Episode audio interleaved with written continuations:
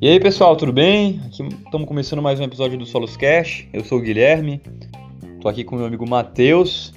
E hoje, um episódio especial de Páscoa, a gente trouxe um teólogo aí, um cara conhecido no meio, tem uma obra muito boa lançada aí, cara de respeito da área, Francisco Tourinho.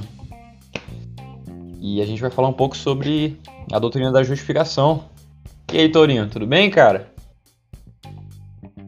Tudo bem, graças a Deus, meus irmãos. Graças paz. Amém. E aí, Matheus, se apresenta mais uma vez pra gente aí. É isso aí, então, meu nome é Matheus e a gente vai estar falando hoje um pouquinho sobre a questão da justificação, da substituição penal. Então acho que vai ser um papo bem proveitoso, bem, bem legal para esclarecer mesmo e pra gente poder compreender melhor essas coisas que às vezes são meio é, embaçadas na visão isso aí. Então, Tourinho, explica pra gente primeiramente o que seria isso aí. Isso aí seria alguma coisa do direito, que é, é da teologia mesmo? é, eu não ouvi, hein? Nossa, vai dar pra cortar, vai dar pra cortar. Então, explica, explica pra gente o que é isso aí, substituição penal. É da teologia mesmo ou é do ah, direito? agora. Agora melhorou. Isso aí é da teologia ou é da galera do direito? Porque esse negócio de penal aí é complicado. Rapaz, a, a relação entre a, a, a, teologia e o direito é uma relação muito estreita. Porque a, não tem como falar de teologia sem falar da moral. Não tem como nós falarmos da moral humana sem falar de lei. É, o pecado ele pressupõe a lei e a lei pressupõe o direito, direitos, deveres, não só o direito como ciência, mas o, o, o direito como como os deveres, os deveres do homem, né? Aquilo que ele é, pode fazer, que ele deve fazer, o que ele pode receber e aquilo que ele deve receber direitos e deveres do homem. Então, toda a escritura ela está permeada dessa linguagem jurídica, porque Deus ele é o Pai, ele é governante também. E aí, quando a gente fala de governante, é, inevitavelmente nos vem a figura de um Estado, vem também a figura do juiz, né, que Deus também é juiz, um jurista, porque ele, lege, ele faz leis. E então a linguagem ela é sempre muito próxima. A gente fala de substituição penal, ela é uma linguagem que é jurídica, mas também teológica. Então, quando a gente trata de teologia, você pode ter várias linguagens para tratar de um determinado tema, um determinado tema. Então a linguagem jurídica é muito usada. Pode ser que tenha algum tipo, algum outro tipo de linguagem que possa ser usada para explicar esse fenômeno da, de como acontece a obra salvadora no mundo. Pode sim. Se a pessoa ela conseguir expressar essa verdade em outra linguagem, não tem problema. Porém, nós, teólogos renomados, costumamos usar essa linguagem jurídica. E é uma linguagem que tem sido usada desde muito antes de nós. Não fomos nós que inventamos isso, não fomos nós que introduzimos os termos jurídicos dentro da teologia. Caraca, você já percebe que o, que o, podcast vai ser em alto nível quando já começa desse jeito. Já começa desse jeito, o negócio vai ser louco hoje. Cara, beleza, beleza. Eu, eu confesso que eu não tinha associado, né? Eu, não, eu, conheço, eu conheço a doutrina, né? Pelo menos por alto, mas eu nunca tinha pensado nesses, nesses pontos. Mas que coisa incrível. Agora vamos entrar mesmo. O que é que significa isso? O que é que, que, é que isso implica? Qual a importância disso para o cristão? Substituição penal e o que, é que isso tem a ver com Jesus Cristo crucificado?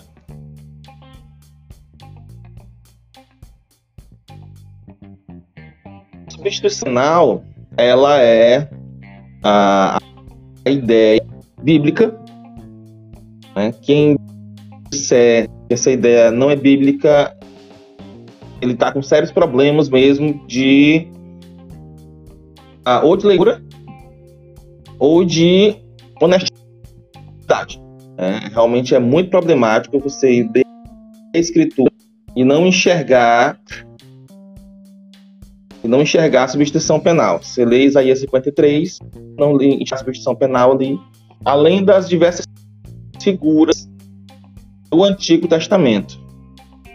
A crença judaica de que o cordeiro, de fato, morria no lugar daquele que deveria morrer. Primeira, não a primeira menção, mas a menção mais é, em termos de força, né, a menção mais forte da antiguidade que nós temos com relação à substituição penal é o caso de Abraão e aquele momento está é intimamente ligado com a noção de justificação, né, quando Abraão trouxe sua fé, ele foi imputado por justiça, em que Deus pede Isaac a Abraão, Abraão sobe com o filho para sacrificá-lo, e ao chegar lá em cima, quando ele vai sacrificar, o anjo o interrompe e lhe apresenta um cordeiro, e esse cordeiro ele substitui literalmente Isaac. Isaac sai do local de sacrifício e o cordeiro vai exatamente para o lugar dele, vai morrer no lugar de Isaac. Isaac deveria morrer. Mas não vai morrer, porque agora a morte é sobre o cordeiro. Outra é, figura né, que aponta para a substituição penal ali no Antigo Testamento é a própria figura do dilúvio. Né? Figura do dilúvio. Então, quando acaba o dilúvio, pessoas veem um marco, né? um marco-íris, o nome arco.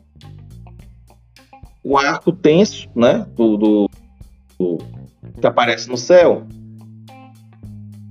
ele aparece no céu porque os, os povos antigos, e isso não se excetua o ICM, que naquela época não, não havia essa divisão ainda, era todo mundo era todo mundo. Eles acreditavam que os raios eles eram flechas de Deus, Deus atirava com seu arco para punir os homens o dilúvio ele foi visto como uma punição de Deus, não só pelas águas que caíram do céu, mas pela, pelos raios, atividade elétrica, né? Isso aí tem como a chuva daquela magnitude não ter uma quantidade de, de, de, raios. E aí, quando eles veem um arco e eles têm essa sensação que Deus não vai mais puni-lo, puni-lo com água, justamente porque o arco agora está virado ao contrário. Quando você vê o arco-íris, ele é virado ao contrário. É como se ele estivesse agora apontando para Deus e não para a terra. E é por isso que é revelado ao homem ali, Moisés escreve que o homem, quando viu o arco, ele sentiu a paz de dizer: nós não seremos mais punidos, pelo menos dessa forma. Só que esse arco virado para Deus, ele significa justamente isso. O tiro agora é em mim. A ira agora vai ser descarregada sobre mim. Então é Deus derramando a sua ira sobre o próprio Deus. Essas são figuras antigo-testamentárias. Caraca, Agora, bicho. Pode continuar. Agora, é claro. Opa! Pode falar. Não, eu só. Eu só nada, não. Pode continuar mesmo. Eu só fiquei impressionado. isso eu não sabia. Isso eu não sabia mesmo. Vou continuar. Agora é claro que sacrifício de Cristo, ou sacrifício do Cordeiro, né, do Messias que viria e mais, ele não envolve somente essa substituição penal. A substituição penal ela é um dos aspectos da trama completa. Então, você, com a morte de Cristo, nós vencemos Satanás. Seja, a, justamente pelo fato de Cristo ter pago os nossos pecados, levado os nossos pecados sobre si, né? E ele pagou a dívida, ele sendo dívida com a morte, o salário do pecado é a morte. Então, com a morte, o, o pecado está pago. Ou seja, o preço do pecado é a morte. Quando se morre, então, você paga a dívida do pecado. Por isso que tem uma, para aqueles que não foram redimidos, porque tem uma segunda morte. Porque agora eles vão pagar com a morte o salário daquele pecado que cometeu em vida. E em vida, nós podemos pagar esse pecado morrendo a morte de Cristo. E é quando nós temos de novo. Como o aguilhão da morte e do diabo é o pecado, então o diabo e a morte são vencidas na cruz. Não há nenhum tipo de contradição afirmar que Cristo venceu Satanás e que houve também uma substituição penal. Não há contradição nisso. Na verdade, é justamente o contrário. Justamente pelo fato de Cristo ter nos substituído penalmente, que Satanás agora não tem mais força contra a igreja. Outro ponto destacado é a redenção que Cristo faz mundo. Do mundo. O mundo agora não como humanidade, mas o mundo agora como o pós, como o sistema, o sistema mundo. Há um ditado judaico que diz o seguinte: quando o Messias, abre aspas, quando o Messias vier, até o porco fica limpo. Um ditado judaico. E de fato, quando o Cristo veio e ele morre, ressuscita, os animais que eram puros se tornaram puros. Hoje nós cristãos comendo de porco, por exemplo. Graças a Deus. É, graças a Deus, né? Tem um bacon aí. Ontem mesmo, ontem mesmo eu comi um torresminho aqui em casa. Uma maravilha. Tá louco. Tá louco, cara. Tá louco. Que, que, que benção isso aí, viu? Eu, eu até brinco é. às vezes que não, não dava pra ser adventista, não. Eu não dava pra ser adventista, não. Além da teologia, tem a questão do café, carne de porco, essas coisas. Então, pode continuar aí. Hum.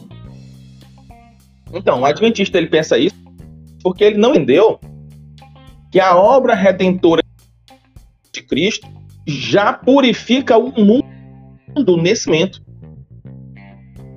É por isso que os mais impuros podem ser comidos, porque eles não são mais impuros.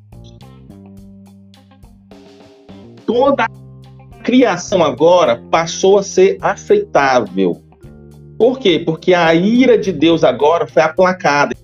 Então nós nos, nós nos tornamos propícios a Deus, aceitáveis a Deus. Por isso que diz que em Cristo é a propiciação dos nossos pecados. Propiciação vem de propício. Né? Deus agora olha a criação com os olhos, não mais com os olhos anteriores. E é por isso que nós não temos mais povos que são impuros. Não é como Israel, que antigamente que era o povo, tinha, guardava os oráculos de Deus, e sacrifícios eram feitos por eles. E os outros povos eram malditos, assim é, como os filisteus, por exemplo, o, mais na época de Cristo ali, você tinha os samaritanos que mestiços, veja bem, eram mestiços. Eles não eram um outro, totalmente um outro povo, eles eram descendentes de judeus, tinha judeu, mas só porque era misturado. Eles já eram rejeitados. Então, todos esses povos, é por isso que São Paulo vai dizer: não há mais grego, não há mais bárbaro, não há mais cita, não há mais homem nem mulher. Por quê? Porque essa reação, ela atinge também toda a terra, purifica toda a terra. Mas purifica como? Tornando agora esses seres, essas pessoas e, e, e grupos aceitáveis. É nesse sentido que Cristo redime mundo. Não é para salvar no último dia. Cristo não redimiu o mundo inteiro para salvar no último dia, ou seja, ele não substitui penalmente toda a humanidade. Mas ele redime toda a humanidade no sentido de torná-la propícia. Por isso nós dizemos que a morte de Cristo ela é suficientemente para todos, mas eficientemente somente nos eleitos. E essa, essa morte para todos, ela de fato alterou o status da humanidade inteira. Sendo agora que qualquer um que se chegue a Deus poderá ser salvo. Não existe mais ninguém que esteja realmente cortado da lista de Deus. Então há, há, há, há muita confusão, inclusive, com relação a isso, né? Expiação limitada, limitada, no sentido em que ela é limitada, e existe o sentido em que ela não é limitada. Os próprios calvinistas fazem, muito, fazem muita confusão com isso. Mas Cristo, Cristo, ele vem ao mundo e ele paga realmente o salário para comprar, de, compra, de pagando a dívida do pecado que se cometeu no passado com o pai Adão, estou passando para cada um.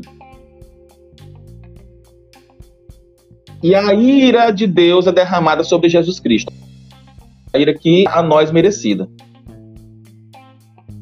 Isso não quer dizer que Deus odiou realmente Jesus Cristo. Isso também não quer dizer que Cristo se tornou culpado. Eu já vi essa objeção feita por papistas. Papistas gostam de fazer essa objeção. Ah, os socinianos e os socinianos modernos também é, os ali de, de que se agora o nome dele foi que foi o criador da, da teologia da Christus Victor, né? Esqueci o nome dele agora, mas depois eu lembro. Putz, beleza. Eu vou até pesquisar aqui então, eu já, já te, te passo.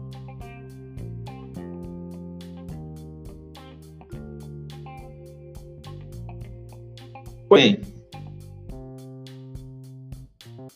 Então a, a, a ideia de que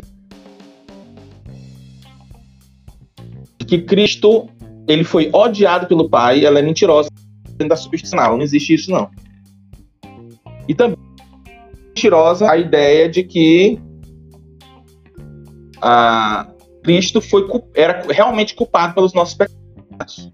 Eles dizem, olha, se Cristo levou os nossos pecados, então Cristo se tornou pecador. Ô Torinho, é o Gustav Aleph, é isso? Foi. Isso, é isso aí mesmo. Beleza.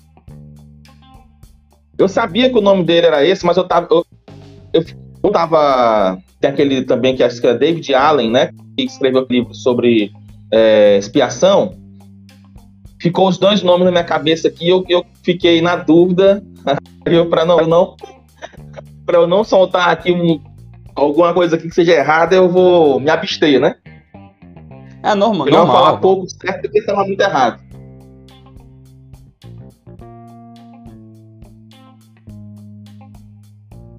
Pois é, então assim. O argumento que vem contra nós é que Cristo se tornou realmente pecador. Pelo fato de ter levado os nossos pecados e ter pago uma pena que não era dele.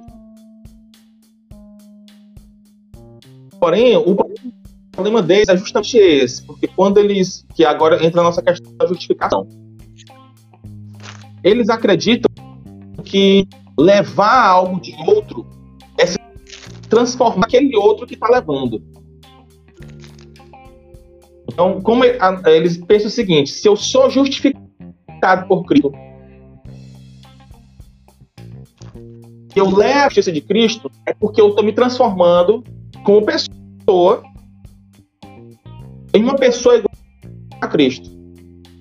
Então, o exercício contrário, eles fazem isso também. Ora, se Cristo leva os meus pecados, logo Cristo está se transformando num pecador como eu. É meio complicado, né, cara? É, é meio complicado. É, só que. É um, é um raciocínio. Um raciocínio débil, né? É um raciocínio muito débil. Mas a, a questão é que a imputação é forense. E aí é onde Lutero entra com, com um, um, um, uma sacada muito boa. Porque Cristo, assim como Cristo levou o nosso pecado, mas ele mesmo não se tornou pecador, ele não se transformou numa pessoa pecadora, mas ele levou o nosso pecado, ou seja, levou como o nome pecador, que a escritura foi maldito aquele que sobe no madeiro, então ele se transformou num maldito, mesmo ele mesmo não sendo um maldito, mas foi chamado de maldito.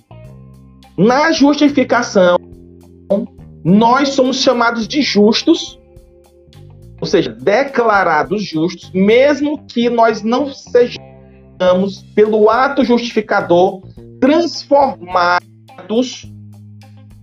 em justos. É o simultaneamente justo e simultaneamente pecador, né? Que o, do... Isso é. Justo e pecador. Muito bom. Justo porque é apenas uma declaração de justiça e essa declaração ela não acrescenta em nada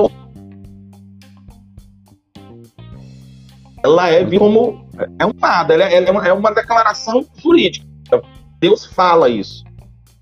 Mas ela não muda a, a, a, ontologia daquele homem. O que vai mudar a ontologia desse homem é a graça regeneradora. Graça, é claro, a fé que justifica, ela já vem com uma graça regeneradora. Mas não são a mesma coisa, não são as mesmas coisas. Então, quando nós dizemos que Cristo levou os nossos pecados, ele não se transformou realmente num pecador. Nem também ensinamos que Cristo quebrou a trindade, por assim dizer, a, a, por ter se separado Deus, né? Como as pessoas falam, quando eles falam, Deus meu, Deus meu, por que me abandonaste? né? uma objeção comum. Então Deus nem estava odiando realmente a Cristo, mas sim executando uma pena que era para outro nele. Nem, nem realmente se separou formalmente de Deus ou de Jesus Cristo. Deus, o Pai, não se separou né, a, em, em termos trinitários. Filho, não houve uma quebra na Trindade ali. O que aconteceu foi Cristo experimentando a separação que nós vamos, que nós não, né? Que os ímpios, o que nós deveríamos sentir por ocasião de adentrar na, na casa infernal. Né? Ou seja, depois da morte, aquele homem que fosse para o inferno e esse era o nosso destino, se Cristo não tivesse nos salvado, nós iríamos experimentar esse abandono eterno. Como Cristo morre por todos os nossos pecados e ele paga todas as nossas penas, ele deve experimentar não só a morte física, mas também a morte espiritual. E é por isso que ele diz: Deus meu, Deus, por que me abandonaste? Sentiu isso. Não que isso tenha sido de fato. Né? Ele não precisa. Assim como ele não era um pecador de fato, mas levou os nossos pecados, ele não precisa, não precisa que aconteça fato para que ele consiga é, atingir o seu objetivo né, de, de, de aplacar a ira de Deus, satisfazer a ira de Deus, né, substituir finalmente.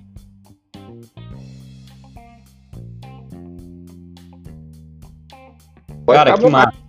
Que massa. Que massa. É, essa questão da ira de Deus derramada sobre o homem é, é bem presente em Joel também, não é? Quando vai falar de, do Senhor, essas coisas.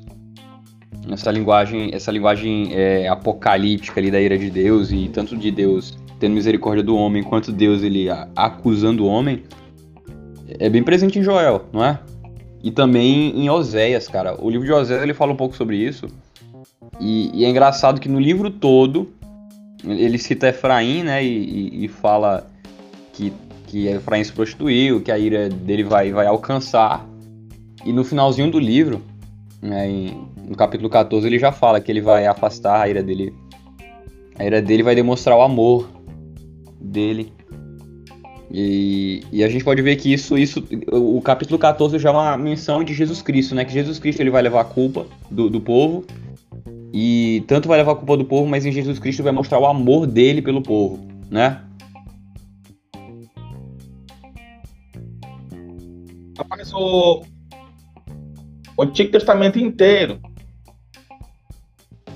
ele faz a alusão a esse processo.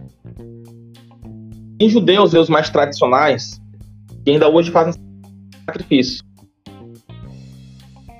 É, não tem mais tempo, né? Mas ainda hoje eles fazem sacrifícios. E o entendimento dele de sacrifício é justamente esse. Hoje é feito com galinha, né? Não é feito mais com, com os carneiros, com, as ovelhas. É feito com galinha. E o pior é que eles batem na galinha antes de matar. Na verdade, eles, eles matam a galinha de tanto né? Porque eles dizem. É, porque eles dizem que ali são os açoites. Os açoites que merecemos. E Cristo não foi açoitado também antes de morrer? Mas rapaz. Então eles açoitam a coitada da galinha até a galinha morrer. E aí é tão interessante que se você, a mulher estiver grávida, ela tem que levar duas galinhas. Pelo menos ele já leva tem um ela, a galinha dela e a galinha, a galinha do filho. Não nasceu ainda. Pelo, pelo menos já tem o, Pelo menos ele já tem um conceito de pecado, né? De, da, da natureza pecaminosa do ser humano já. Pelo menos isso. Sim. Que alguns irmãos aí não, não acreditam, né? Mas os judeus acreditam. A, Septua, a Septuaginta, ela, ela traduz em determinados trechos da escritura de forma bem, mesmo bem, é, fazendo uma alusão muito grande com relação à depravação total. Eu não estou com contexto aqui em outro emprego, mas eu posso procurar aqui rapidão. E um trecho de Jó que é traduzido mesmo assim de forma a dizer que nem mesmo a criança que ainda não nasceu está isenta do pecado, do pecado. Então a gente vê que a, a noção judaica, com relação ao sacrifício, veja bem, não é que eu estou dizendo só isso. E é só isso. As pessoas cometem muito esse erro. Não é que a morte seja somente isso. Somente o caráter substitutivo. Mas esse é um dos pontos. E às vezes, assim, eu já vi gente que, ah, você acredita na Cristos vivo, acredita na substituição penal, como se fosse como se uma coisa anulasse a outra, não. As duas coisas caminham juntas e elas se complementam. Então Cristo vence também o diabo na cruz. Cristo vence o diabo, ele apaga nosso pecado, é um, é um ele time o mundo. Então são diversos aspectos do sacrifício de Cristo ali na cruz. Mas a, a, a, a história da Escritura, ela é, ela é a história de como, de como o homem se livra da ira de Deus. Entendeu? Deus, o homem, o homem ele, ele entra de ira. Você prestar atenção, quando Adão peca, não, Adão ele se afasta de Deus porque pecou. Mas não foi Adão que disse que ia sair do paraíso. Foi Deus que expulsou ele de lá. Deus o expulsou Adão do paraíso, o privou da árvore da vida e ainda colocou um anjo com uma espada na porta do, do Éden, do jardim, dentro do Éden, né? Éden é a região, o jardim era dentro do Éden. Colocou um anjo com uma espada para Adão não voltar lá. Foi Deus que fez mais Adão perto dele. Ele falou: agora você vai andar seu próprio caminho. Como uma mulher traída que expulsa seu marido de casa. Com razão e não quer mais de volta. Então, então nós errantes nesse mundo e nós e esse, e esse caminho caminho errante da humanidade, ele é o nosso castigo. É o juízo de sobre nós. Nós estamos debaixo de juízo, nós estamos debaixo de castigo. E o castigo é esse: são as doenças, as, as lutas, as brigas, o, o, o, assassinato, a morte, a, a, dificuldade no trabalho, os espinhos que a terra, as crises existenciais, né? Ah, isso é o juízo de Deus. Isso é o juízo de Deus. E a nossa história é a história de como nós escapamos desse juízo. E como nós voltamos lá para o Éden. Ou seja, é a história de como o homem chegará no Éden novamente. Cara, que coisa massa. É... Mais algumas perguntinhas aqui. O Matheus tinha até me mandado umas e, e eu espero que ele fale um pouco, né? então, Matheus, você tem algumas perguntas? Lança a braba aí, cara.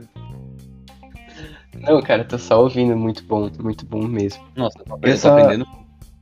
Sim, cara, sim. Eu só, só queria falar uma coisa que eu acho que é, é válida.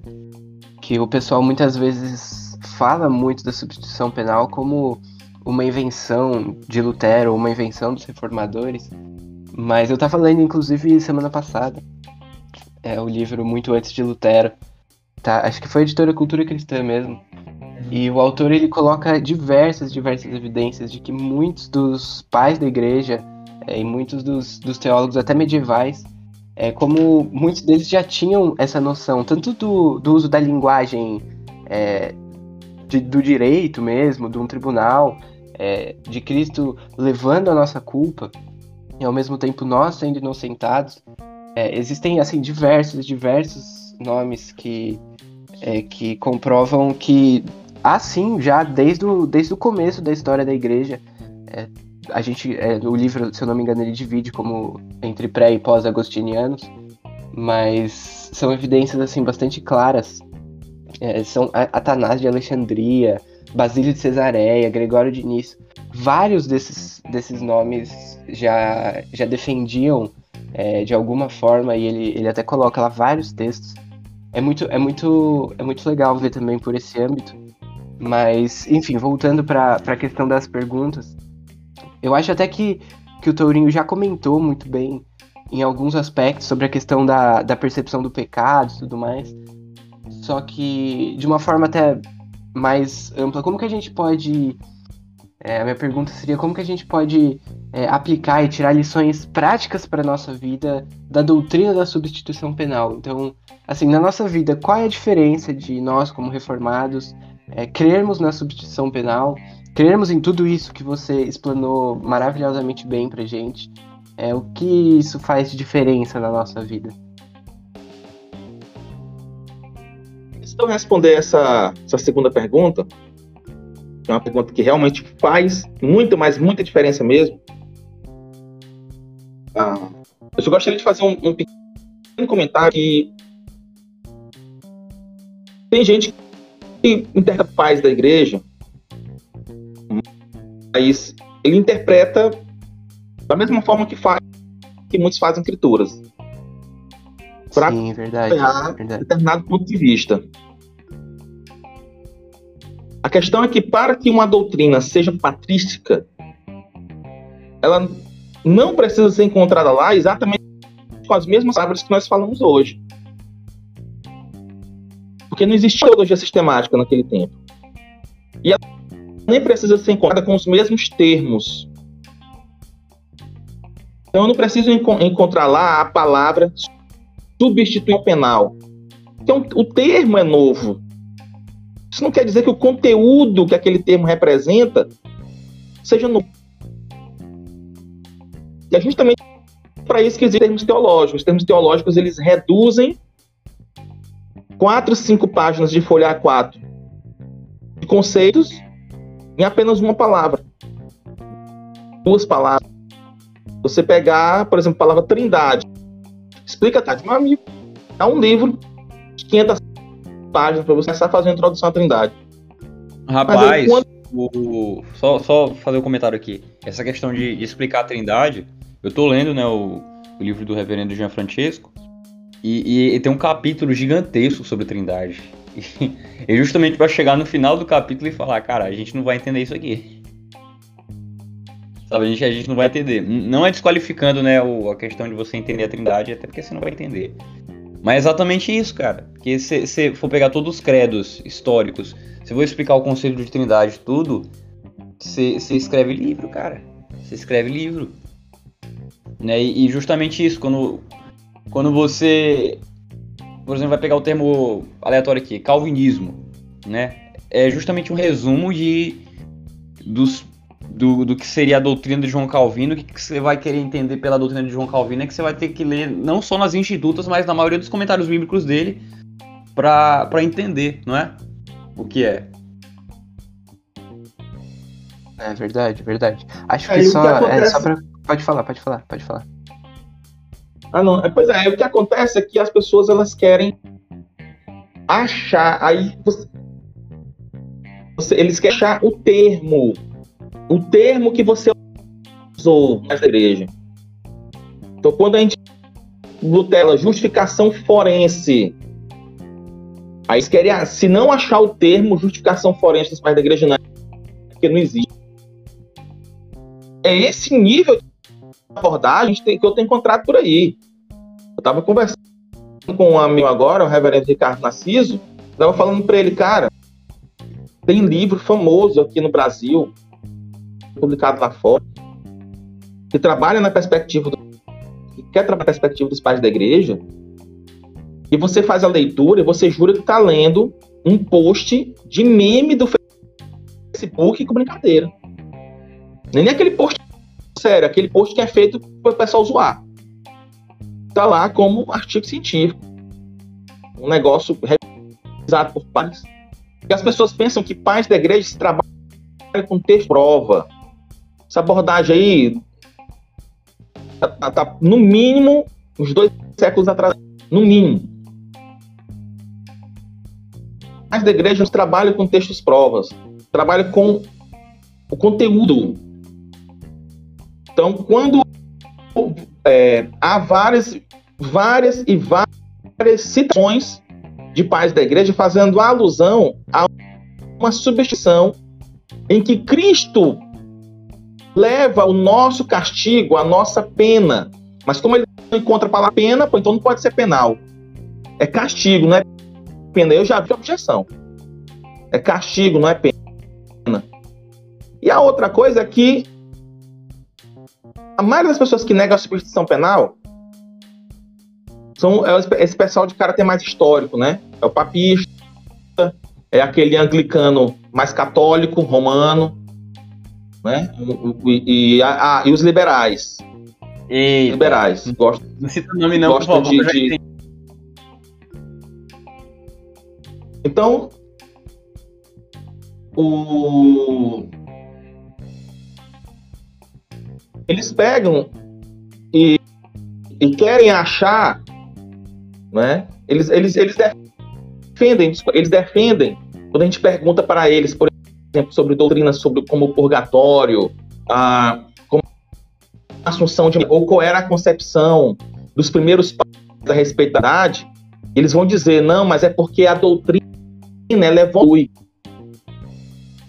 A, a igreja ela pode até introduzir algo novo, mas desde que não contrarie o que era antigo. Mas a igreja ela pode desenvolvendo uma doutrina de forma que aquela doutrina pode ser encontrada nos pais da igreja, embora não, não se encontre exatamente com tudo que nós cremos hoje, mas essencialmente ela está lá. Isso é quando nós perguntamos a respeito de transubstanciação, quando nós vamos perguntar a respeito de purpóreo, quando nós perguntamos a respeito de uma série de doutrinas, eles creem, como, por exemplo, o uso das imagens, mas a substituição penal não. Aí, quando fala de substituição penal, é a regra. Não, não existe substituição penal nos pais da igreja.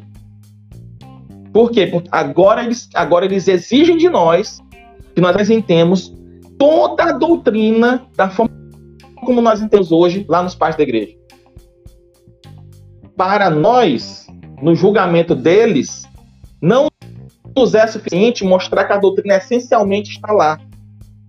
Mas só seria suficiente se encontra-se lá não só o conteúdo, mas os termos e todas as implicações, inclusive da, da, das partes discordantes dos debates que existem dentro da, da, da substituição penal. É uma covardia.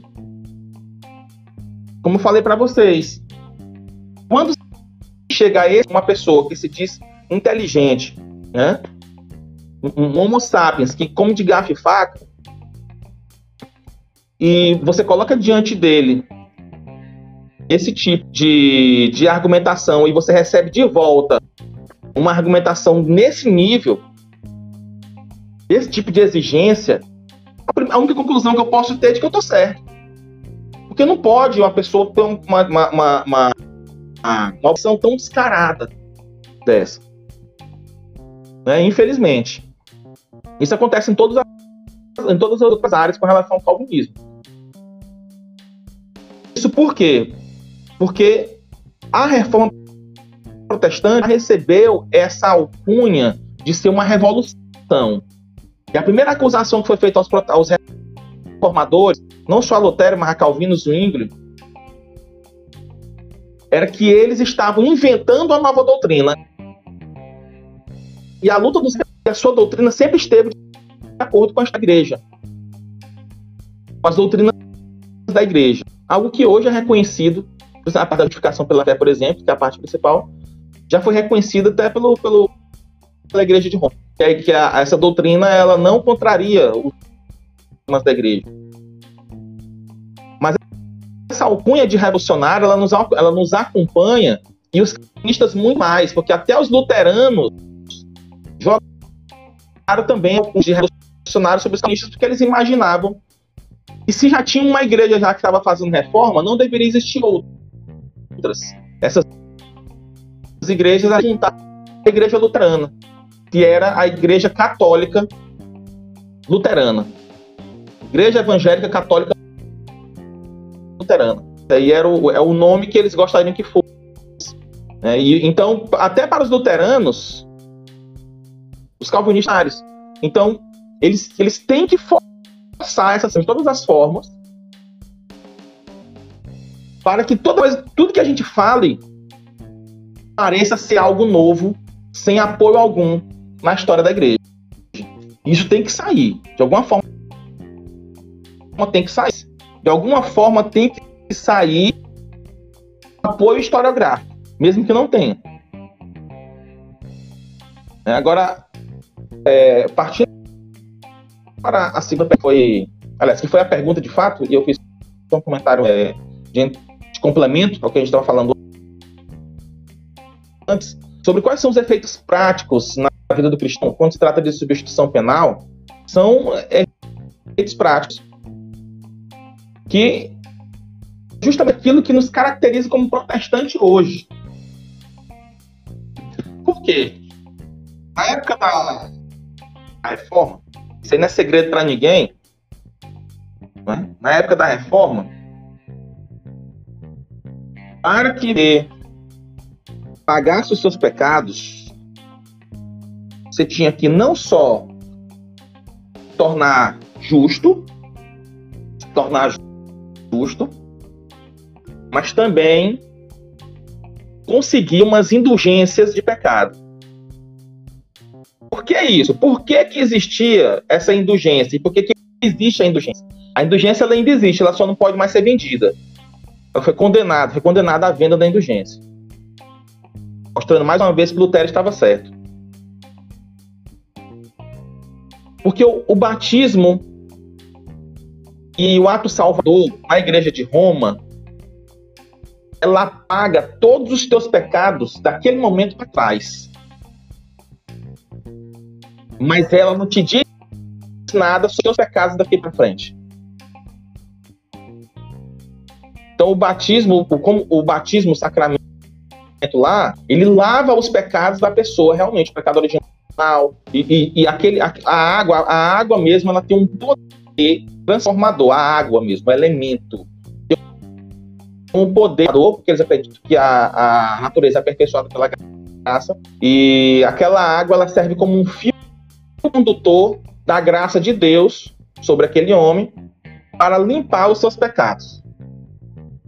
E aí, e domingo, pelo menos todo domingo, você deve também ir à igreja, porque a igreja também é um fio condutor de graça, e participar da Eucaristia, onde você come o corpo de Cristo, que aquele corpo de Cristo também é um meio de graça, né? Mas não só um meio de graça, né?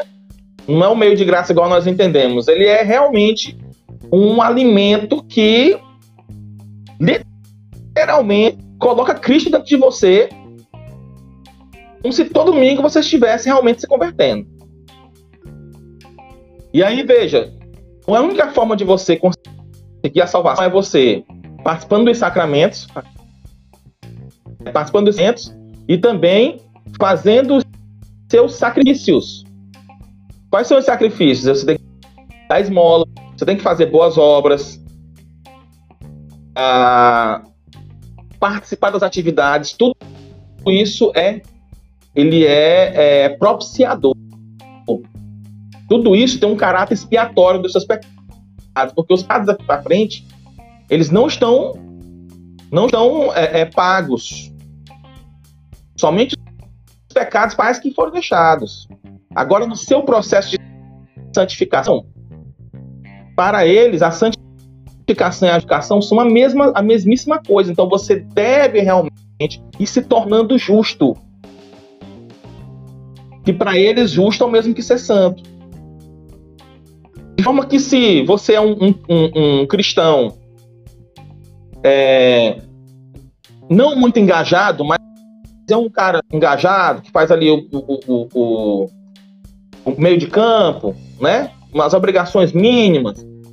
Então você vai, você não tem pecados mortais, mas você, vai ter vários pecados veniais. Eles fazem essa diferença entre pecado mortal e pecado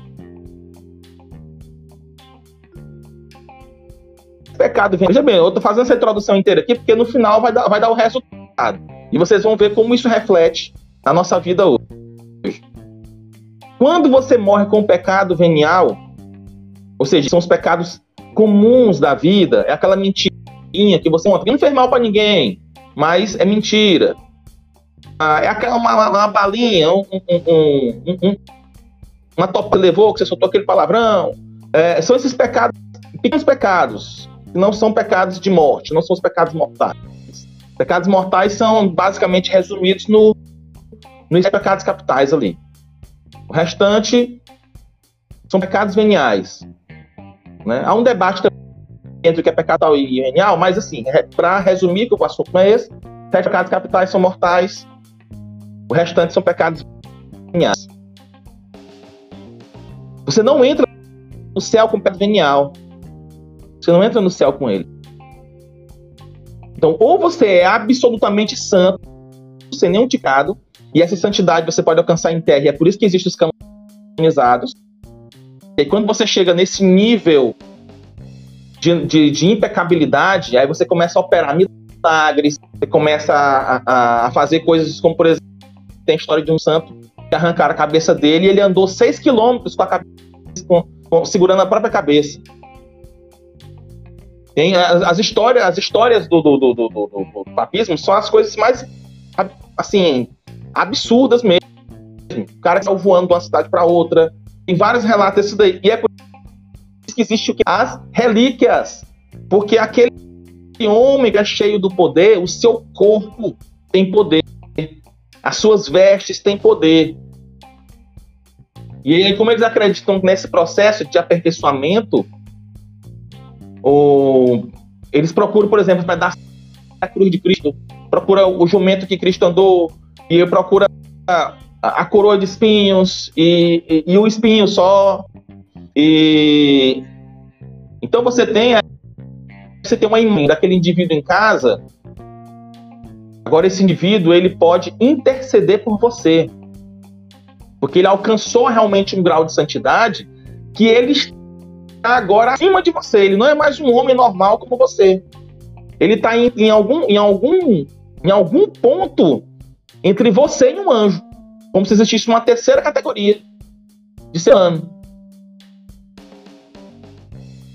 Aí o, o, você, é por isso que na, na igreja católica você tem uma hierarquia realmente. Você tem o, o, o leigo, aí você tem o frei, você tem o padre, aí você tem o bispo, tem o arcebispo, tem os cardeais, e você vai ter o papa. Cada, cada grau desse daí é como se a pessoa ela realmente fosse alguém ontologicamente melhor que você. Não creio em sacerdócio universal. Não, sacerdote é só aquele que a igreja ordenou. Então, na, essa, esse pensamento, esse pensamento leva as pessoas a crerem que elas são salvas somente pela obra de Cristo. Que a obra de Cristo fez uma parte, que foi que tirar todos os seus pecados para trás. Mas também são pelas obras que elas fazem que os ajudam a evitar os pecados que eles agora vão cometendo daqui para frente.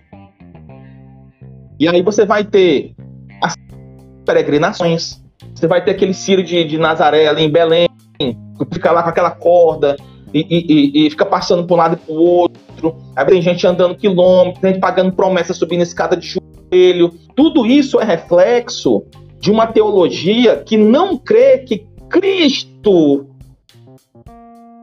conquistou tudo na cruz. Porque eles não substituem penalmente.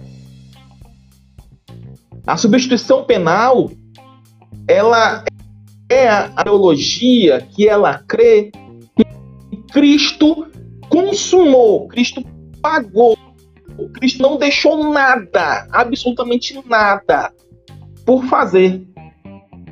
E é por isso que se eu sair, é, se eu sair de casa, digamos que eu brigo com minha esposa antes de sair de casa, e eu morrer antes de pedir perdão, eu vou pro céu do mesmo jeito, porque, porque Cristo já pagou aquele meu pecado. Cristo na cruz pagou os pecados anteriores, os de agora e os que eu vou cometer. E agora, o que, que eu preciso fazer? Crer.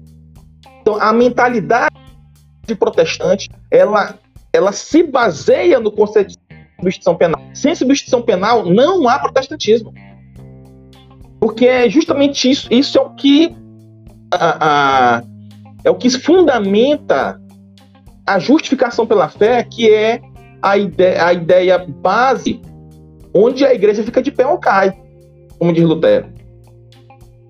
Então, as diferenças de usos e costumes, todas elas, e esse comportamento farisaico, de vestimentas, adereços, penduricalhos, vamos tornar mais próximo de Deus. Tudo isso só acontece porque eles não têm uma doutrina da substituição penal. Veja, quanto mais eles. menos protestante a pessoa é, mais ela procura recursos fora de Cristo para te aproximar do Cristo. Para te aproximar de Deus. Como se a morte de Cristo realmente tivesse rasgado o véu e escancarado as coisas para ti. Então, é, essa apreensão nossa todo o nosso estilo de vida. Né? Eu espero ter sido, ter sido completo na, na, na, na abordagem.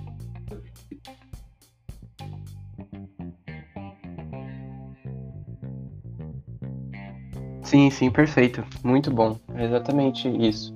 Tanto a questão ali dos, dos pais da igreja, é, quanto agora essas questões práticas, elas são realmente Oi? muito pertinentes. Não, Oi? não, só. Tá, tá ouvindo?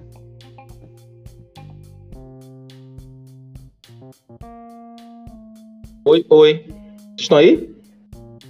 Acho que sim. Tá ouvindo? Ah, sim. É porque começou a chover. Eu pensei que tinha Não, caído. Tranquilo. Tranquilo. Mas estava dizendo que são, são realmente pontos muito pertinentes. É, essa questão da, da teologia, de como a nossa teologia faz diferença realmente na nossa vida prática, é, é muito real. E aí, Guilherme, nós quer. É assim, falar, porque nós falar. fazemos coisas hoje, nós fazemos coisas hoje que nós não sabemos o motivo pelos quais elas são assim. Ou então a gente assume como verdade de uma forma que a gente nem para pra pensar nisso. Por exemplo, a substituição penal ela é algo que é tão entranhado na, na mentalidade é, cristã protestante e você nunca, a gente nunca para nem para questionar a substituição penal. Para nós é algo que é normal. ó, Cristo morreu por você. Essa frase aí resume tudo. Entendeu? E a gente não sabe realmente. Aí quando você vê alguém questionando isso, e esse questionamento ele já foi feito já no passado, não, é, não, não veio de agora, e já foram dadas respostas a isso, já foi refutado no passado. Então agora, recentemente, o povo achou de ressuscitar essa heresia antiga, pô. Uma heresia antiga essa daí. De negação heresia por quê? Porque sim, se você ataca o dogma central de uma, de uma corrente cristã, aquela corrente cristã tem total direito de te chamar de herege. Sim, sim. Guilherme, quer, você quer concluir? Acho que a gente já, já pode ir se caminhando para o final, porque é de fato, essa- esses pontos que foram abordados são de fato muito, muito relevantes. Eu só teria mais uma pergunta. Só mais uma pergunta. É... E a NPP, Torinho? O que que ela... O que que ela fala sobre o... Na substituição penal? O que que ela discorda? Por que que esse... Essa... é, Nova perspectiva paulina aí tá... O que que ela ah, mexe aí com a substituição penal? Cara, por incrível que pareça, assim, é porque são vários autores que defendem a NPP, né? Não só em Sim, sim. E eu não, não parei para ler todos os autores. Né? Não li todos os autores. Mas alguns pensam o seguinte, que é, a ele- é, que a- a- realmente ele pensa que a noção de justificação não é a noção de justificação protestante. Embora eles não neguem taxativamente a substituição penal. Então, pelo menos em T. White, ela parece ser menos danosa do que ela realmente é. Inclusive, ele mesmo falou que a reação de John Piper né, tinha sido muito desproporcional ao que ele realmente falou. Então, a T. White ele continua crendo na substituição penal, mas é, ele acredita que a interpretação que Lutero deu a respeito da justificação, ela está equivocada. Ela realmente se aproxima mais da noção papista. Essa noção de, da pessoa realmente se tornar justa. É anglicano, mano. Anglicano. Anglicano, se ele não for um anglicano reformado, ele, ele tá sempre mirando o papismo. Ele tá sempre querendo voltar para lá. Entendi.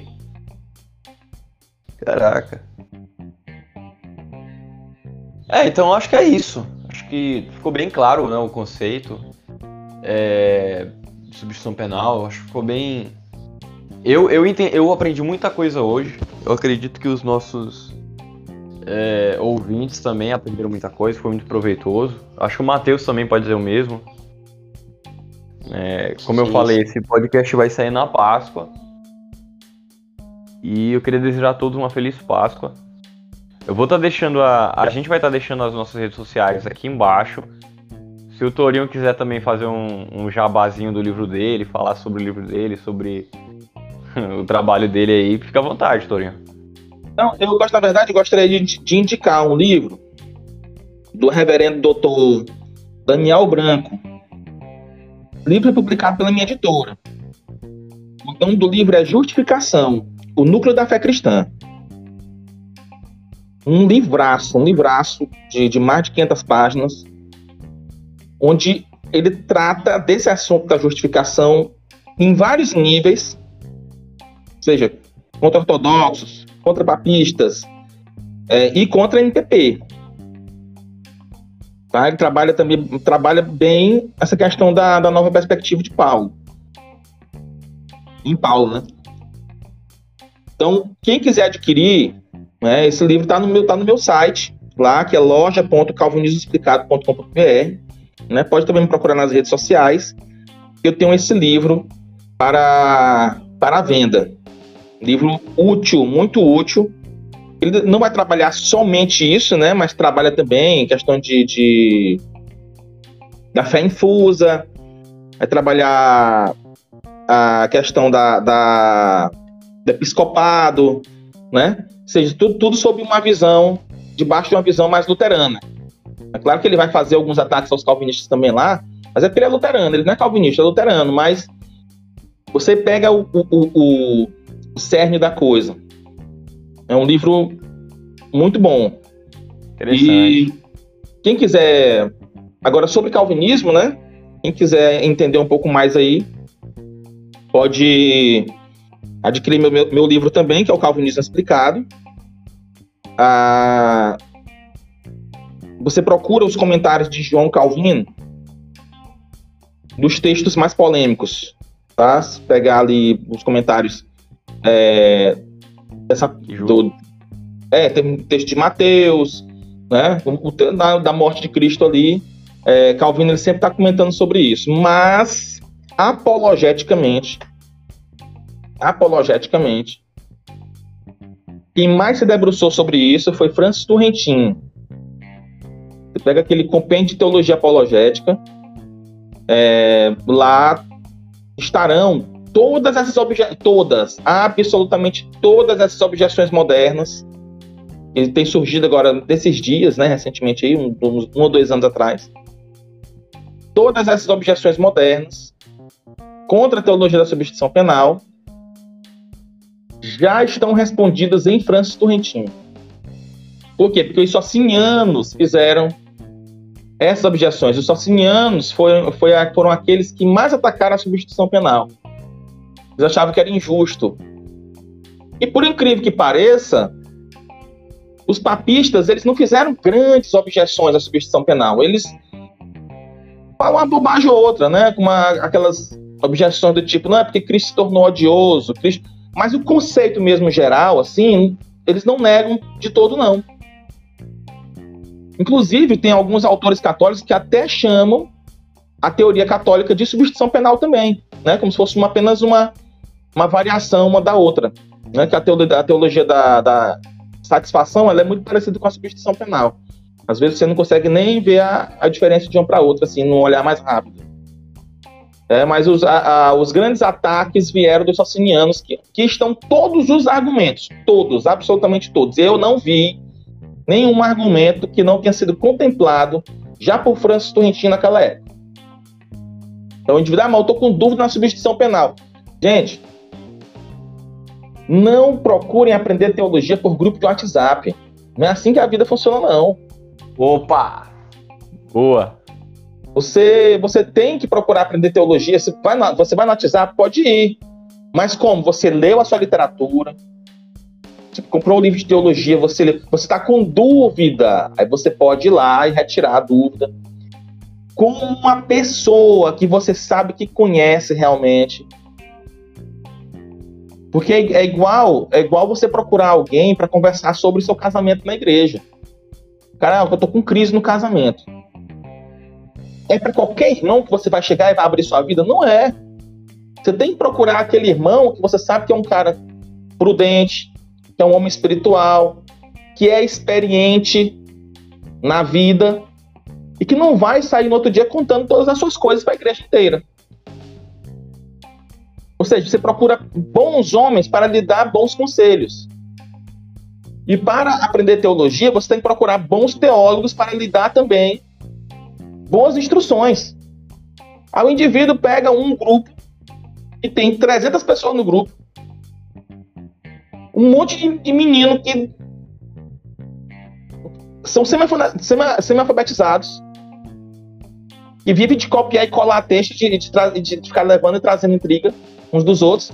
Aí coloca lá uma dúvida que é uma dúvida sincera do coração dele, que vai, inclusive, muitas vezes afetar até a sua caminhada cristã. Ele joga no meio desse grupo. Ele está tá expondo o coração dele ao lixo. Você tem que procurar dúvidas teológicas, elas, agora, nós falamos agora um pouquinho antes aí, que um ponto da teologia pode conduzir a sua vida para um destino totalmente diferente. Um ponto da teologia vai afetar todo o seu relacionamento com Deus. Então não procure qualquer um. Se possível, você mesmo vá atrás das, das, para tirar as suas dúvidas. Você, ah, eu li Torrentinho. Ah, não entendi direito essa parte aqui. Pois procure significados, vá atrás de artigos, mas de artigos, de bons artigos, Procurem primeiro também os teólogos da sua tradição. Ao indivíduo, ele, tá com ele, ele, ele pertence à tradição, pertence à tradição reformada. Aí eu estou com dúvida sobre substituição penal. Aí o indivíduo vai procurar, vai, ler padre católico? Não. Aí você não está atrás de procurar sua dúvida, de tirar sua dúvida, não. Você está atrás de aumentar a sua dúvida. Você primeiro tem que escrever o seu livro, depois é que você procura o dos outros. Né? Esse é um, é um ditado é, é, popular. Mas antes de, antes de ler o livro que o guru te deu, você tem que escrever o seu, né? Tem esse ditado. Ou seja, procura primeiro as respostas dentro da sua tradição.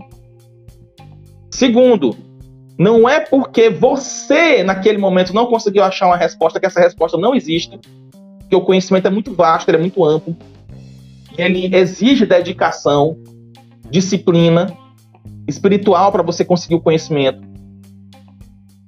E mesmo que suponhamos não haja uma resposta, não é porque uma doutrina não responde absolutamente todas as perguntas que existem que ela é uma doutrina errada. Porque só o que tem na, na teologia são, são doutrinas que não respondem todas as perguntas.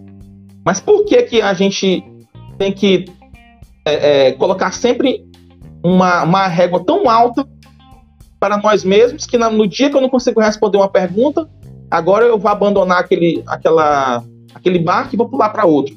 Aí você vai, ser, vai agir como menino.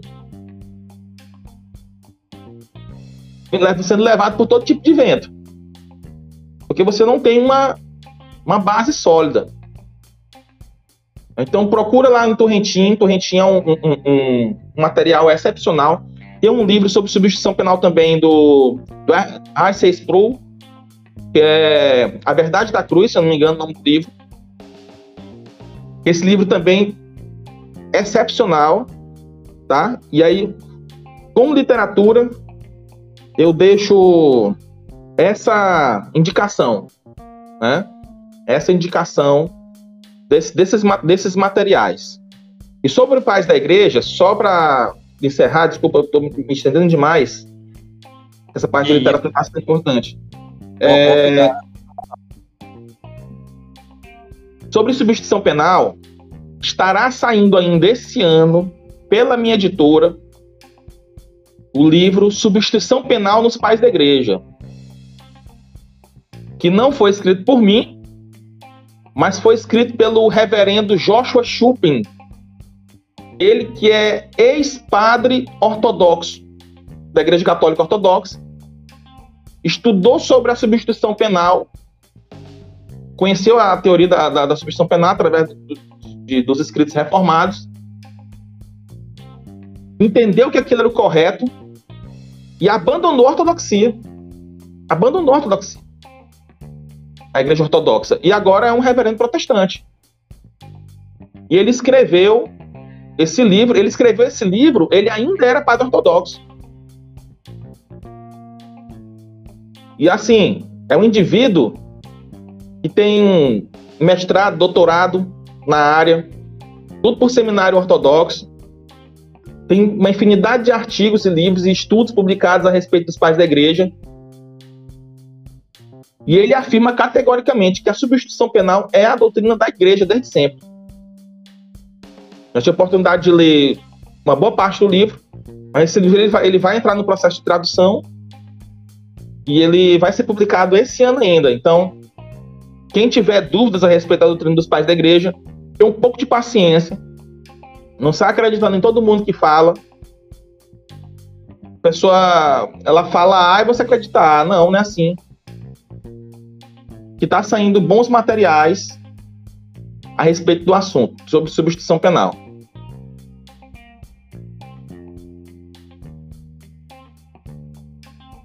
E por, por último, eu gostaria de agradecer aos aos irmãos aí, o irmão Guilherme e o irmão Matheus pelo convite. Fiquei feliz de falar com vocês hoje. Eu espero que tenha respondido. Cara, mas de verdade, muito obrigado. Muito obrigado pelo por aceitar o nosso convite, né? E hoje realmente foi uma aula espetacular. Hoje foi a aula, na verdade. Aprendi muita coisa que eu não sabia, né? Eu, eu, conhecia só o, o, básico ali da substituição penal, só o básico para você entender, para não para não falar besteira. Eu acho que, né?